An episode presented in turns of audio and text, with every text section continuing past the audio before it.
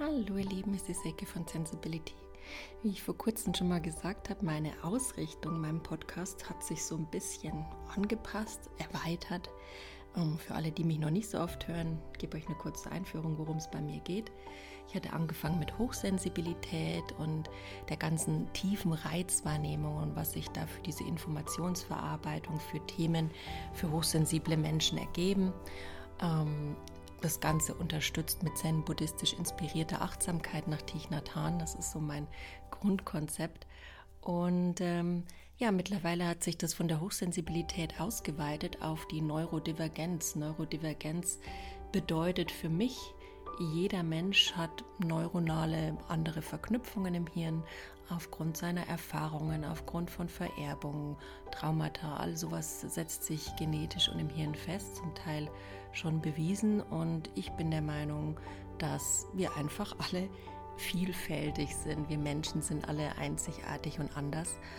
Und darin ist manchmal Herausforderung zu sehen, an der man aber arbeiten kann, nicht in Form von Selbstoptimierung, sondern in Form von Wohlgefühl, zu sich zurückkommen, der sein, der man ist, authentisch sein. Und ähm, ja, diese Themen möchte ich gerne mit euch besprechen. Nur mal so am Rande. Ich habe ADHS, habe ich auch gerade mit 43 diagnostiziert bekommen.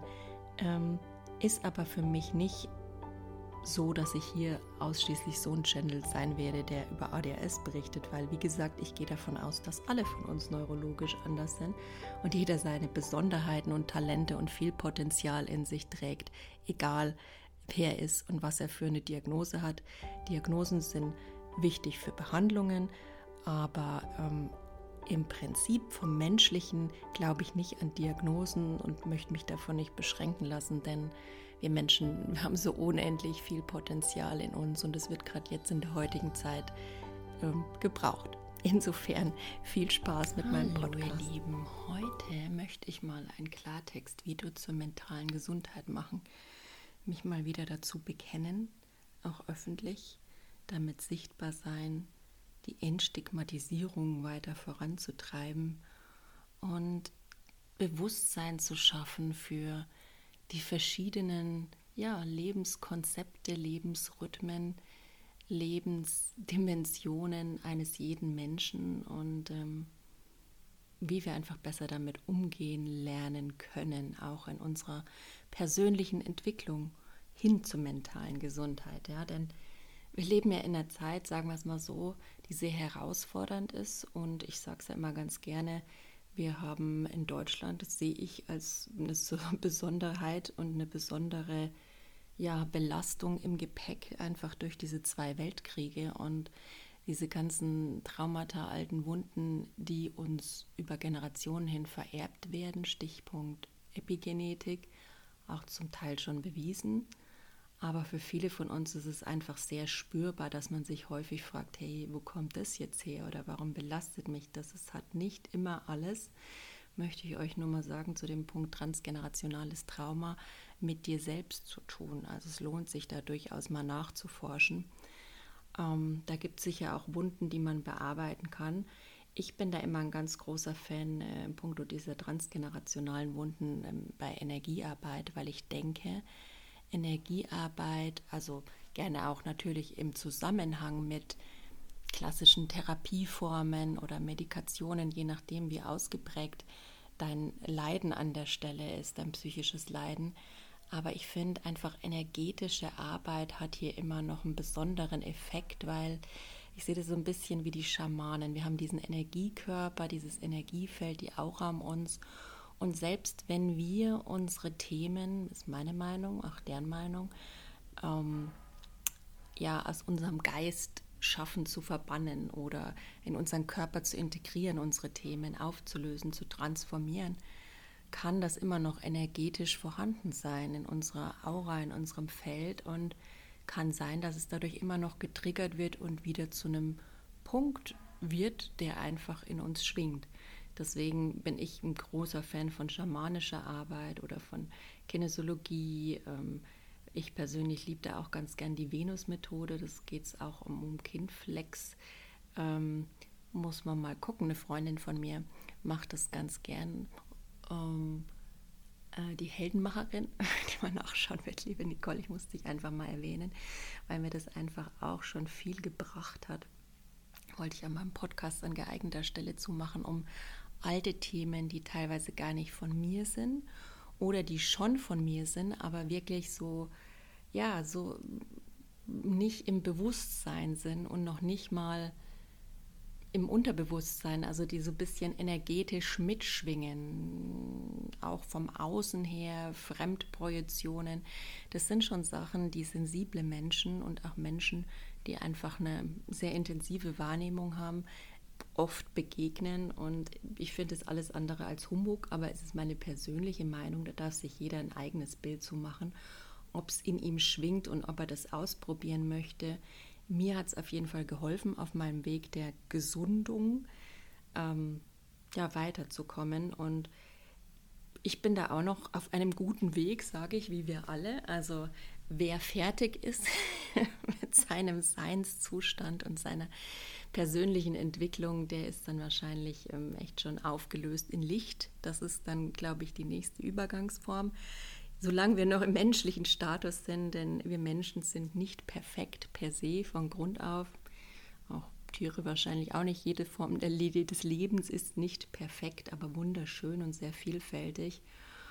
Und äh, ja, deswegen werden wir da immer auf unserem Weg sein. So viel dazu. Ähm, und dürfen uns da auch mittragen. Meine aktuelle Perspektive, wenn wir mal auf mentale Gesundheit ausgerichtet sind, ist, ähm, dass ich durch ja, diverse Themen, unsere familiäre Gesundheitsbilanz und alles, was so war und alles, was so im Außen und in mir schwingt, auch transgenerationales, mal wieder an so einem Punkt bin, wo es einer inneren Orientierung, mehr Klarheit, mehr Achtsamkeit und Selbstfürsorge bedarf. Das sage ich ganz klar. Denn äh, ich habe mal eine Diagnostik wieder gemacht und habe auch wieder mit einer Therapie angefangen und das empfehle ich jedem, der ja mit sich gerade zu kämpfen hat, der mehr als sonst unter seinen Themen oder auch dem Außen leidet.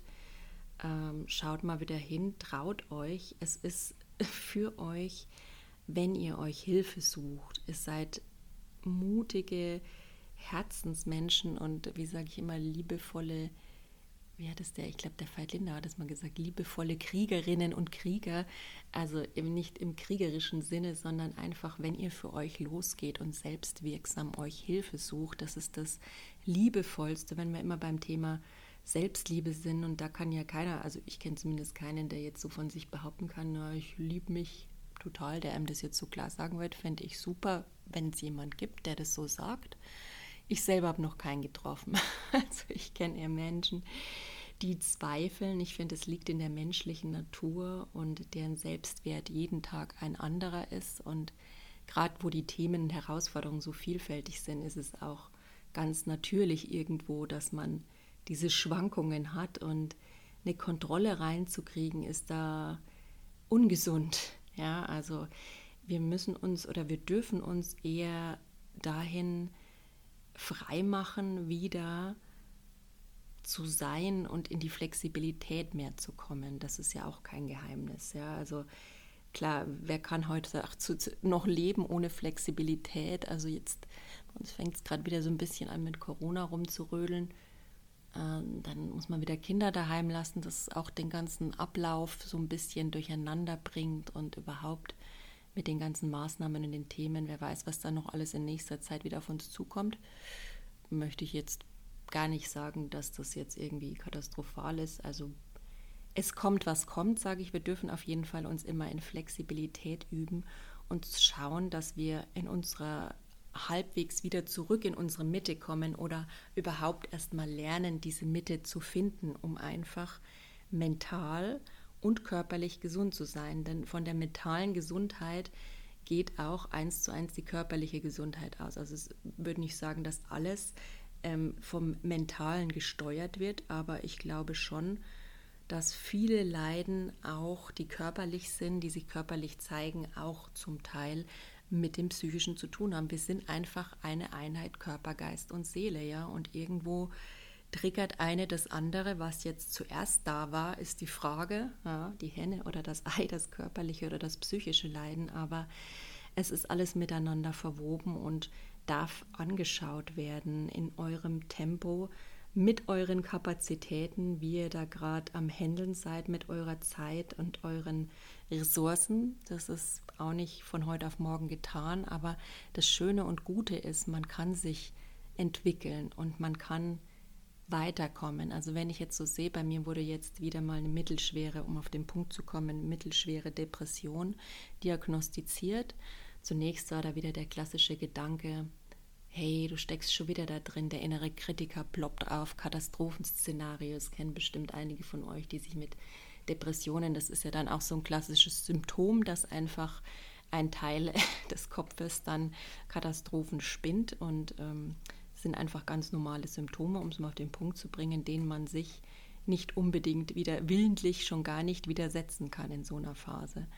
Also es ist einfach für mich gerade so ein Ding, mehr in die Selbstfürsorge, in die Achtsamkeit zu gehen, auch eine gewisse Balance in Richtung ja, Erfolge zu schaffen, Dankbarkeit zu schaffen, das immer wieder für mich jeden Früh und jeden Abend und auch mal gern zwischendurch in den Mittelpunkt zu stellen und wieder regelmäßig zu meditieren und kurze Atempausen immer wieder den Tag über bewusst bei sich ankommen, den Kopf aus dieser Wolke rauskriegen, ist für mich immer das Wichtigste in einer Phase der ja, mentalen Angeschlagenheit, sage ich es mal so, weil für mich ist das echt ein totaler Erfolg, in dieser mittelgradigen Depression zu stecken und so gut in Anführungszeichen zu funktionieren. Ja, also ich hatte in meinem Leben vier depressive Phasen, da bin ich immer relativ schnell ähm, gut, ich habe es auch nicht immer unbedingt sofort wahrhaben wollen, besonders bei den ersten Malen, you live and you learn. Also man merkt dann schon irgendwann die Warnsignale und Schlaf und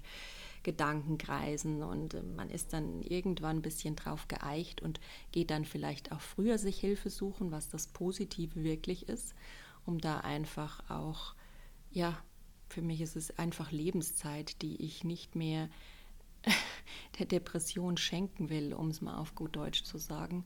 Das Leben ist für mich so voller Freude und trotzdem werdet ihr fragen, ja, warum kommst du dann immer wieder da an? Ja, das sucht sich kein Mensch aus. Es hat einfach jeder Mensch seine Wunden, wie gesagt, die er vererbt kriegt und die er im Leben präsentiert kriegt. Und das Leben fordert und fördert uns, das ist meine Aussage und meine Erfahrung, die ich jetzt auch wirklich trotz Depression unterschreiben kann und das auch wirklich so sehe und sage, in meinem Leben hat sich immer wieder gezeigt, diese Krisen sind notwendig für Wachstum. Es hört sich immer so dämlich an und es will keiner hören in dieser Phase.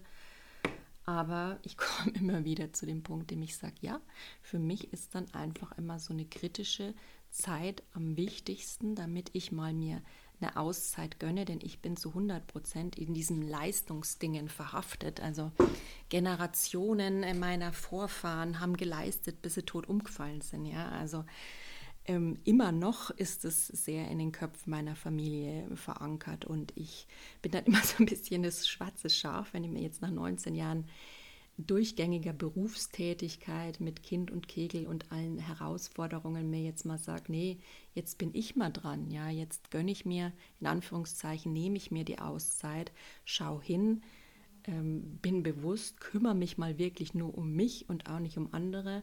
Ich hatte ja auch mit der Selbstständigkeit und mit dem Coaching-Business jetzt so ein bisschen durchstarten wollen. Bin ich immer noch dran. Es ist immer mein Traum, das irgendwann mal zu machen. Aber ich sage, ich war immer für andere da und ich möchte jetzt einfach mal nur für mich da sein und natürlich auch für mein Kind und klar die Familie.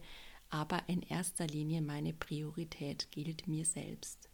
Und deswegen darf ich da natürlich auch gerade enorm hinschauen, denn sowas bringt gerade bei perfektionistischen Menschen, Perfektion ist ja auch gern so ein Coping-Mechanismus, gerade wenn man psychische Belastungen hat, keiner will das gern zeigen, jeder will dann noch perfekter sein und alles hinkriegen, nicht, dass da nur einer, der es weiß, also meistens darf es ja sowieso keiner wissen, so habe ich auch gelebt. Jetzt bei der dritten, vierten habe ich es dann in meinem beruflichen Umwelt schon immer gesagt. Ob das dem zugute kam, möchte ich bezweifeln. Besonders bei der letzten Anstellung war es eher so Grund, ähm, ja, da so ein bisschen noch eine Schippe Druck draufzulegen, um dann jemand vielleicht loszuwerden. Hat mich persönlich weniger gestört, der Druck im beruflichen, dem war ich auch gewachsen, weil ich sage einfach Menschen, die mental Belastungen haben, die haben eine Wahnsinnspower und wahnsinnige Energiereserven, doch auch die sind irgendwann mal erschöpft, ja.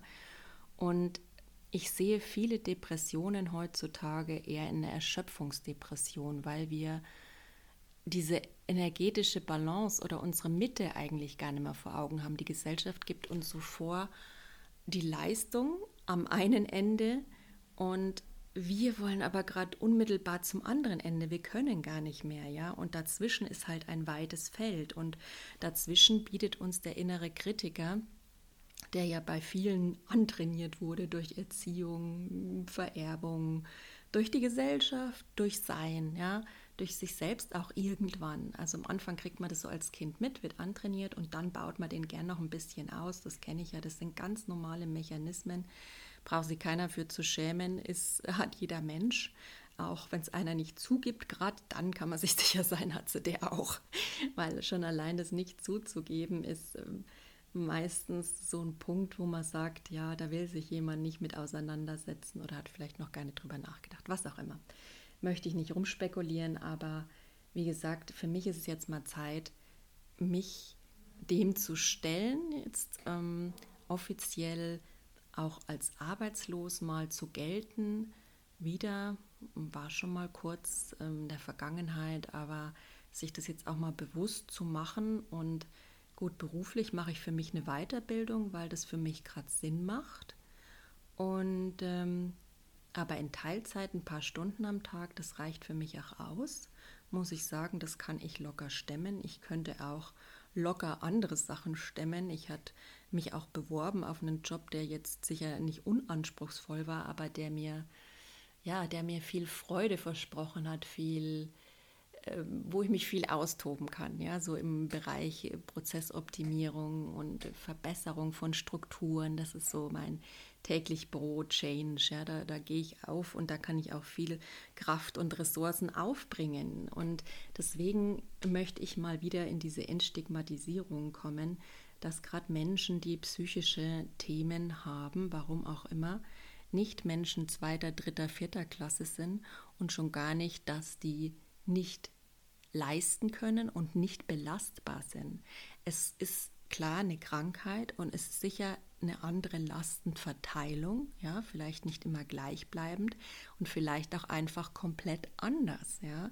Und man kann es, wenn man weiß so ungefähr, worauf es ankommt bei einem selbst und worauf man achten muss, wenn man sich mit diesem Leiden schon befasst hat, mit dieser Krankheit, dann kann man selbst auch viel dabei über sich lernen und weiß, wie man es beruflich auch so leben und einsetzen kann, dass man seinen Job durchaus weitermachen könnte. Es gibt es. Natürlich gibt es auch andere Seiten. Es macht aber kein Menschen mit psychischem Leiden zu weniger belastbar, weil schon allein diese Grundlast, die ein Mensch trägt, die ist nicht aufzuwiegen in Arbeitszeit, sage ich immer, ja. Gut, ich nutze den Begriff auch manchmal überlastet, Überforderung, aber das ist nicht so einfach, wie sich's anhört. Dahinter steckt einfach viel, was man ertragen hat, was man täglich trägt, was nicht von heute auf morgen weggeht, an dem man arbeiten darf für sich um einfach in seine Mitte langfristig zu kommen. Nicht in Form von Selbstoptimierung, sondern in Form von, ja, Sein, in Freiheit, in Liebe, mit dem eigenen Herzen, mit offenem Herzen auf sich und die Welt zuzugehen. Ja, also wenn ich erstmal in mir aufräume, dann trage ich das auch in die Welt hinein und ähm, sehe das auch immer dann ökologisch. Dann gehe ich auch anders mit meinem Umfeld und mit einer Umwelt um. Ja, wenn man auch mal wieder bei Nachhaltigkeit sind, das ist immer mein Lieblingsthema. Nachhaltigkeit fängt bei mir an in meiner persönlichen Entwicklung hin zu meinem inneren Frieden, auf das ich Frieden mit dem Außen und der Umwelt schließen kann. So, das mal an der Stelle.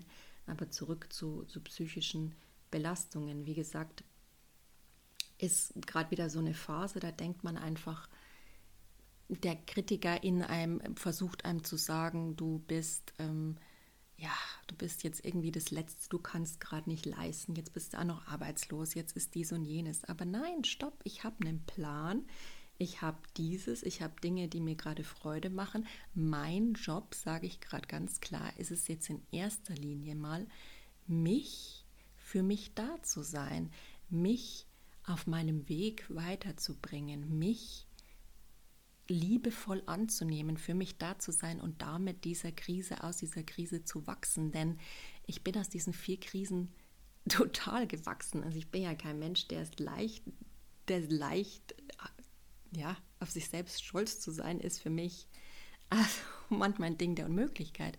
Aber ich kann mir echt durchaus auf die Schulter klopfen und deswegen erzähle ich euch das auch, dass es mit jeder dieser Krisen im Leben besser wird. Ich hätte nie gedacht, dass ich noch so, so arbeitsfähig und so, ja, einfach so vom Verhalten so offen in, in Heart und Mind, open-hearted, open-minded sein kann, gleichzeitig Liebe fühlen, auf Menschen zugehen, aber dann auch eben gleichzeitig manchmal diese, diese emotionalen Schübe und diese tiefe Traurigkeit in mir habe. Und das ist es halt, was eine Depression auch symptomatisch ausmacht. Und da weiß ich mittlerweile, ich kann daran arbeiten. Also klassische Verhaltenstherapie ist was, was mir super gut tut, was mir auch super gut tut, um wieder in dieses Körperliche zu kommen. Gerade wenn man so leistungsorientiert ist und mehr im Verstand, ist es natürlich, Körper und Geist sind eine Einheit, wieder ins Körperliche wichtig zu kommen. Also für mich mache ich zurzeit sehr wenig, viel weniger als ich sollte. Yoga, ja, traumasensibles Yoga, da so ganz leicht wieder lernen hinzuspüren, war für mich ein Game Changer. Ähm, auch Somatic Experiencing, das ist Traumaarbeit auf körperlicher Ebene, total wertvoll oder Gestalttherapie oder sowas in der Art Kunsttherapie, was was die Seele kreativ berührt, ja, das wäre dann Seelenarbeit eher, aber Körperarbeit zusätzlich zur Verstands- oder Verhaltensarbeit ist, finde ich, das A und O, da sollte man sich oder darf man sich gern was suchen, egal ob es auch ja, Sport in Anführungszeichen ist. Ich bin gerade nicht so der sportlichste. Ähm, manchmal will ich es wieder werden. Es darf sich noch entwickeln, sage ich.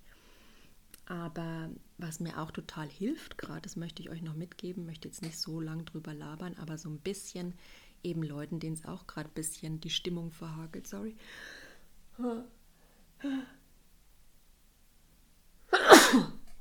Entschuldigung irgendwie der Heuschnupfen lässt grüßen.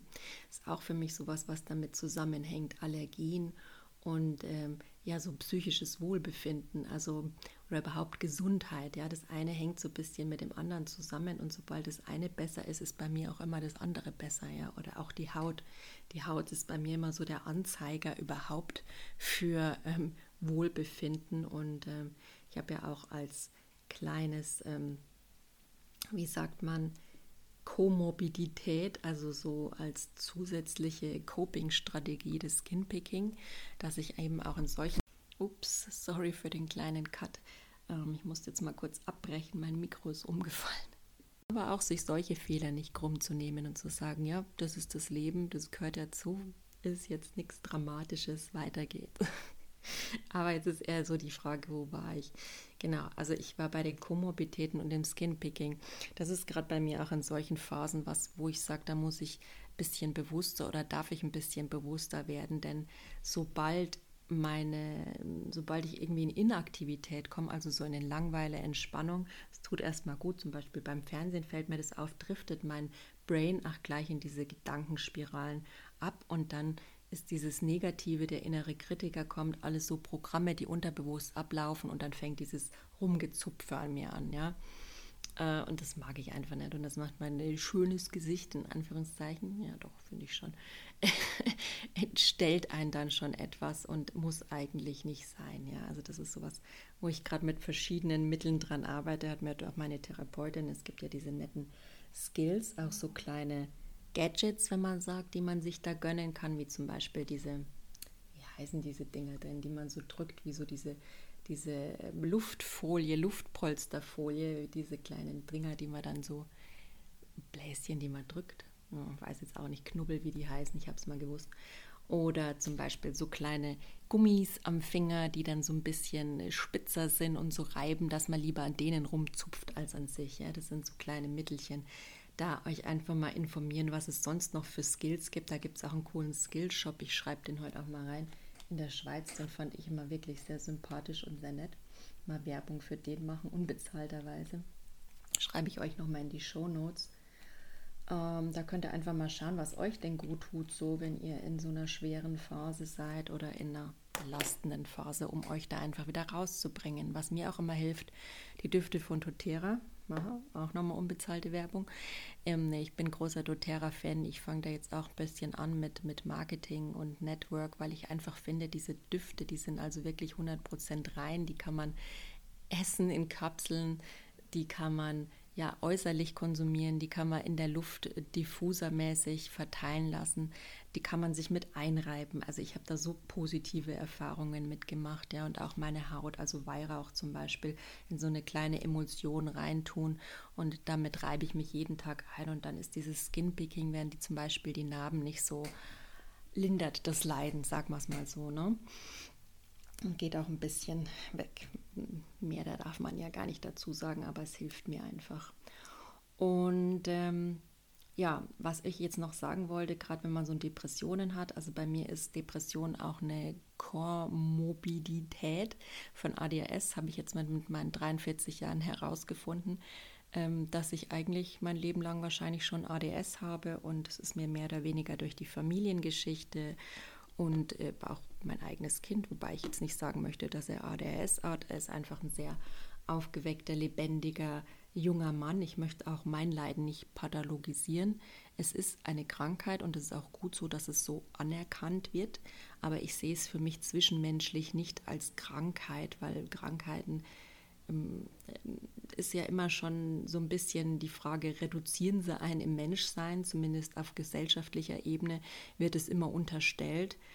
Ähm, ich würde sagen, es ist einfach eine Verlagerung und man hat noch so viele andere Potenziale, die von diesem Schlagwort Krankheit überdeckt sind. Das mag ich deswegen auch immer nicht wirklich im Zwischenmenschlichen benutzen. Für mich ist es ja eine Herausforderung, der ich jetzt gerade nicht so wirklich verfallen bin, weil ich sage, ich habe schon so viel Coping-Strategien, dass ich wirklich gut gelernt habe, damit zu leben. Ich bin dadurch auch sehr kreativ, ich bin ein sehr großer Teambuilder, ich bin ein sehr Hammer-Empath, der da Dinge zusammenbringen kann, der Dinge verändern kann. Ich habe dadurch ein ganz anderes qualitatives äh, Set, Mindset auch entwickelt und habe mir gearbeitet. Das finde ich positiv muss aber auch sagen, dass dadurch einfach ähm, mein Stresslevel ein anderer ist, ganz realistisch, als der von manch anderen Menschen. Ja, es ist einfach immer eine höhere Stressbilanz, die ich habe. Und da bringt es deswegen auch nichts, mich mit anderen zu vergleichen oder mich hinzuwünschen, wie andere zu sein. Ich bin es einfach von der Neurologie, von der äh, Brain-Chemie, von der äh, Brain-Biologie einfach nicht. Ja. Und ich glaube auch, dass viele von uns anders sind. Also jeder, um es mal so auszudrücken, nicht von den grundsätzlichen Funktionen, wo das Sprachzentrum oder so weiter, ähm, ja, der Stammhirn steuert die unbewusste Atmung, also diese ganzen unbewussten Prozesse, Verdauung und so weiter. Da gibt es sicher einheitliche Nutzungen für uns alle, aber unsere Traumata, unsere Konditionierungen, unsere Glaubenssätze, die, bin ich der Meinung, verursachen schon sehr spezielle neuronale Datenautobahnen für jeden von uns im Gehirn. Und darauf ist jeder neuronal ein bisschen anders aufgestellt. Also ich habe ja immer diesen Begriff Neurodiversität ganz gerne, ähm, möchte ihn aber auch nicht irgendwie ja, jetzt andere Krankheiten sollen damit nicht verunglimpft werden. Wie gesagt, es gibt diese Krankheiten und es gibt dadurch entstehende Belastungen. Ja, nur ist das Wort Krankheit für mich wichtiger, wenn es in medizinischen Sicht um Hilfe und Diagnose geht, aber nicht im Zwischenmenschlichen ist es mir so wurscht, was jemand hat oder wie jemand ist. Und da sehe ich nicht nur seine Krankheit, weil das ja immer so auf die negativen Skills ausgelegt ist meistens dieses Wort Krankheit ja, benutzt ja keiner im positiven Sinn, sind wir mal ehrlich. Also es gibt es ja auch gar nicht. Also ich finde einfach, jemand hat viel mehr Potenziale, die dabei unter den Tisch fallen, wenn man sagt, der ist da psychisch krank. Ne? Der kann Millionen von anderen Talenten haben und kann genauso belastbar und fähig sein wie jemand andere. Also deswegen mache ich heute auch mal wieder diesen Podcast, der mich ja auch in, in die Sichtbarkeit drängt und vielleicht auch zur Folge hat, dass sich für mich einige Türen schließen. Wobei ich jetzt auch mittlerweile sage, das waren dann Türen, auf die kann ich auch gut verzichten, weil da möchte ich gar nicht mehr hin. Ne? Also solche Jobs und Positionen, wo dann so mit Menschen umgegangen wird, dass man da noch eine Schippe aufpackt, sobald man erfährt, dass die da irgendwie gerade mit sich kämpfen oder mit dem Leben und dann nicht unterstützend wirkt. Also ehrlich, sowas braucht ja kein Mensch. Ja? Und da hoffe ich auch, dass sich die Wirtschaft da einfach noch weiterentwickelt und die, das Arbeitsleben, auch New Work, da viel menschenorientierter wird. Denn der Mensch hat ja eine intrinsische Motivation zu arbeiten und will auch was bewegen. Ja? Und das viel mehr genutzt wird als diese Angstschiene, als diese Druckschiene, die so wirklich, oh, wirklich so altbacken und so langweilig und so abgekaut ist. Und ich ach, da tue ich mich einfach schwer mit, ja. Das ist einfach nichts mehr, was ich möchte. Muss man halt irgendwie andere Wege finden. Ähm, da bin ich so ein bisschen gerade dabei. Ist auch eine Herausforderung, wenn man gerade so ein paar Herausforderungen hat. Aber wie gesagt, für mich ist das ADHS und Depressionen sind eigentlich oft sehr nah verwandt und ähm, beziehungsweise meistens werden Depressionen auch ähm, also man wird falsch diagnostiziert, wie es mir zum Beispiel ging, auf Depression anstatt auf ADHS für Erwachsene, weil das noch gar nicht so lange auf dem Schirm ist, dass gerade Frauen vor allen Dingen, die jetzt meist weniger diese Impulsivität oder diese Hyperaktivität zeigen, die mehr die angepassten, ruhigen sind, einfach äh, weil sie das so indoktriniert anerzogen, weil es ihre Lebensrealität war, auch zum Teil sein mussten, ähm, Deswegen können die trotzdem diese Tendenz haben, dass das Gehirn manchmal mit dem Fokus ein paar Probleme hat und sich nicht alles automatisch abspeichert, ja, oder vielleicht der ein oder andere Filter anders gesetzt wird oder fehlt, keiner gesetzt wird, ja. Das sind ja alles so neurodivers Geschichten von Hochsensibilität über ADHS, über Autismus, über Asperger. All das hat eine Neurodiversität zur Folge. Und was ich euch da auch empfehlen kann, also habe ich ja gemeint, ich mache noch mal einen einzelnen Bericht drüber, aber ich möchte jetzt auch noch kurz am Rande sagen, Neurofeedback. Also ich bin echt ein Fan von Neurofeedback geworden. Ich habe jetzt zwar erst drei Sitzungen, aber es hilft mir, körperlich zu fühlen, wo oder wie sich mein Gehirn fokussieren kann durch dieses Feedback. Also du bist ja quasi an so eine an so ein EEG ausgeschlossen, also so ein bildgebendes Verfahren und siehst, wie deine Gehirnströme so hoch und runter gehen und in welchem Bereich du quasi dann ähm, den Fokus verlierst, also quasi so abdriftest, man könnte auch sagen, in so einem Brain Fog irgendwie oder halt so die Gedankenspirale, so sich das Ganze, dieser Automatismus verselbstständigt. Und dann kriegst du halt so ein Feedback. Also dann sagt der Computer zum Beispiel, du bist jetzt da, und dann kannst du dich, äh, Vorsicht, du bist jetzt an der Grenze, sagt der oder sowas, und dann kannst du dich wieder quasi fokussieren und dann geht es wieder hoch und er sagt wieder, ja, gut gemacht. Und so lernst du vom Gehirn her und von, dem, von der Körperlichkeit und auch von der Energetik. Ich finde es total spannend, das wirklich mal wahrzunehmen im Körper, weil ich muss auch sagen, ich nehme auch den inneren Kritiker manchmal wahr. Wenn man sensibel ist, vielleicht kennt ihr das. Ähm, die Verschaltungen im Gehirn wenn so ein negativer Gedanke kommt und so ein negativer Reiz, der mich total flasht, dann zieht's, sticht's, kribbelt's manchmal einfach im Gehirn. Auch bei Kopfschmerzen, die manchmal auch wirklich durch so negative Denke, eine Migräne bei mir ganz stark dadurch ausgelöst wird. Gerade wenn ich so, ja, die Periode kommt, dann ist das für mich was auch, was hormonell getriggert ist, was aber dann für mich ganz schnell mit so einer Negativschleife zusammenhängt und dann kommt automatisch die Migräne, die dann drauf aussetzt. Und das ist dann auch so ein Stechen. Und das hat für mich auch mit dieser ja, negativen ähm, Weiterleitung der, zwischen den Neuronen zu tun oder dem fehlenden Dopamin und manchmal auch dem Serotonin, dass da einfach zu wenig in dem Spalt vorhanden ist und dass es halt dann Probleme gibt und dass man das dann auch wirklich spürt.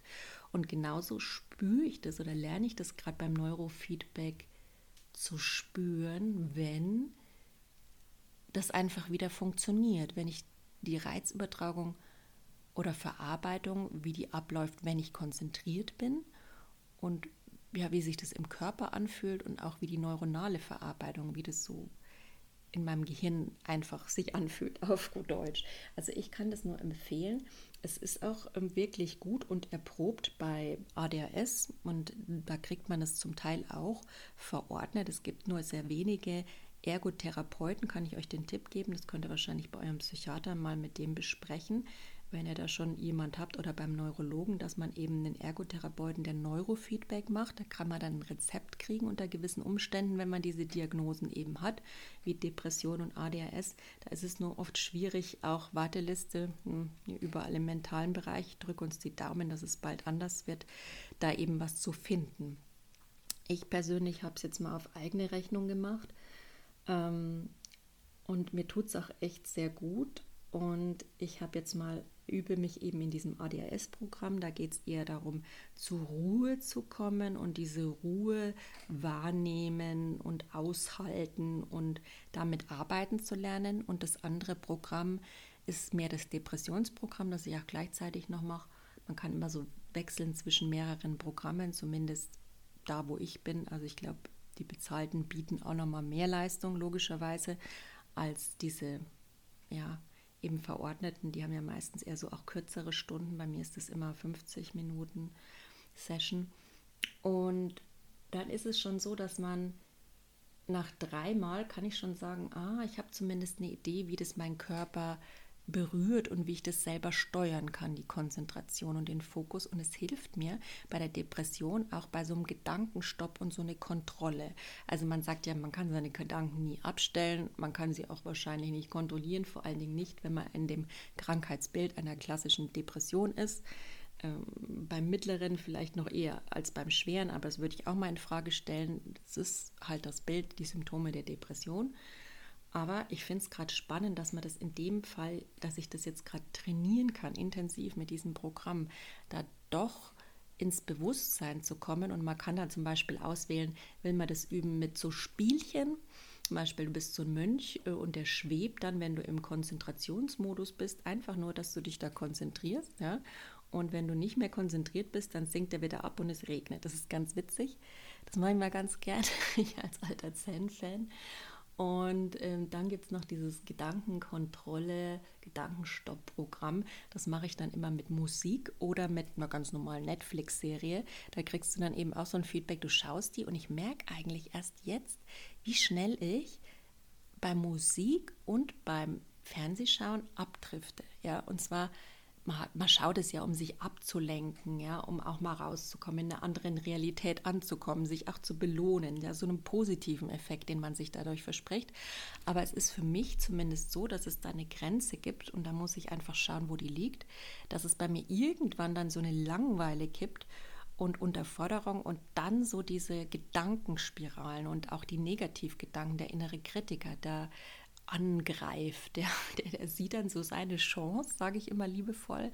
Bin mit dem ja auch gerne zurzeit im Gespräch und hau ihm öfter mal auf die Finger, denn der Kerl, der ist ja in der Depression, ist der gefühlt nie ruhig, der quatscht mir da dauernd rein. Aus dir wird nichts mehr, du wirst abdriften, du bla bla bla bla bla. Sage ich, ja, spinn du mal deine Horrorszenarien woanders weiter. Ich habe das jetzt schon ein paar Mal hinter mir. Ich bin so gewachsen in meinem Leben, ja. Und ich kann sagen, es gibt immer Wege und man kommt immer weiter und wir sind viele und man kommt immer raus. So, High Five an euch, die ihr vielleicht in einer ähnlichen Lage seid. Es wird wieder, glaubt mir einfach. Und ihr seid nicht allein damit. Und seid mutig und sucht euch Hilfe, die gibt's. Ja, und wie gesagt, vielleicht ist auch Neurofeedback was für euch. Also wie gesagt, ich merke das beim Fernsehen ganz enorm, dass man da eben abdriftet und deswegen auch mal bewusst schauen. Es ist natürlich immer schwieriger, kann man das in der Situation noch, gerade wenn man eine Depression hat. Ne? Deswegen auch die Frage, braucht man da echt erstmal Medikamente, um da überhaupt wieder hinzukommen? Also ich nehme ja Medikamente, insofern nimmt man auch die richtige Dosis oder muss man die nochmal anpassen? um da überhaupt in diesen bewussten Status wieder reinzukommen. Ja, das ist dabei ganz wichtig. Und auch eine Therapie ist dabei ganz wichtig. Aber wenn man es kann und sich dazu noch so eine Neurofeedback, weil ich finde, es ist so viel nachhaltiger und wertvoller, wenn man das schafft, das Geistige mit dem Körperlichen wieder zu verbinden. Das spürt man so in dieser Einheit zwischen Körper und Geist und ist auch eine mit der Verhaltenstherapie zusammen, aber fast, ich finde es noch einen Ticken wichtiger. Es ist noch eine größere Hilfe zur Selbsthilfe und fände ich auch schön, wenn die Kassen da mehr investieren würden, auch in, in großflächigere Programme Neurofeedback oder ausgebauteres Neurofeedback, denn es befähigt echt präventiv und, und heilt präventiv. Es kann auch für viel, viel Menschen breiter eingesetzt werden. Und es wäre für unsere Gesellschaft, glaube ich, sehr gut, wenn da jeder es schaffen würde, wieder ja, aus dieser, aus dem Brain Fog und aus seinem inneren Dunkelheit wieder durch mehr Konzentration und Fokus in der Realität anzukommen. Also das wäre so mein Wunsch für uns alle. Neurofeedback für alle. Yay. Ja, Mai ist jetzt nicht die, die Rettung der Welt, aber es ist ein wichtiger Schritt, ohne Scheiß. Ich finde es, sorry äh, für das Wort, aber ich finde es echt wichtig. Und es gibt da auch Studien, dass es bei Kindern also ganz besonders natürlich wirkt, weil bei denen sind die Muster und die neuronalen Bahnen auch noch nicht so lange und so tief und so eingefahren wie bei uns Erwachsenen. Ich glaube, bei uns Erwachsenen waren die Studien da so ein bisschen zwiegespalten. Also sie waren nicht zwiegespalten, sie zeigen auf Verbesserungen, aber so, dass es jetzt ganz äh, weg wäre wie bei Kindern nach so 20, 25 Sitzungen. Ähm, habe ich jetzt noch nichts gefunden an Studien. Ich glaube, da muss es auch noch einiges geben. Es gibt es jetzt schon seit den 70ern Neurofeedback, aber dass das jetzt so für Erwachsene, ich glaube, bei Erwachsenen dauert es noch, aber ich bin der Meinung, schon allein durch dieses bewusstere Wahrnehmen tut man seinem Körper und sich schon was sehr Gutes und lernt sehr viel dazu. Also ich bin ein Fan davon. Das ist das, was ich bisher nach meinen drei Sitzungen, das natürlich gar nichts ist, ähm, aber vom Körper her Gefühl, wenn man sensible Wahrnehmung hat und geschult ist, eben doch was ist. Ja. Insofern meine Tipps heute für die persönliche Gesundheit und kleiner Status-Update, wie es mir geht und der Hinweis, ihr seid nicht mit allein, wir sind viele. Hashtag wir sind viele, auch nochmal hinschreiben und ähm, ja, jetzt auch gerade wenn es Sommer ist, dann ist es ja auch immer so ein bisschen für viele, die sich dann lieber verkriechen wollen aufgrund der Krankheit schwierig. Gönnt euch das, was ihr braucht und lasst euch nicht irritieren von Aussagen, ach, die Sonne scheint, geht doch raus und glaubt an euch, vertraut auf euch und, und folgt eurem Körper, was der gerade braucht und will und seid aber auch bitte, bitte, bitte holt euch auch Hilfe, denn ihr müsst nicht überdimensional leiden. Es, ihr habt es verdient, in Freude und in Liebe und in strahlendem Licht zu leben. So viel dazu. Macht's gut.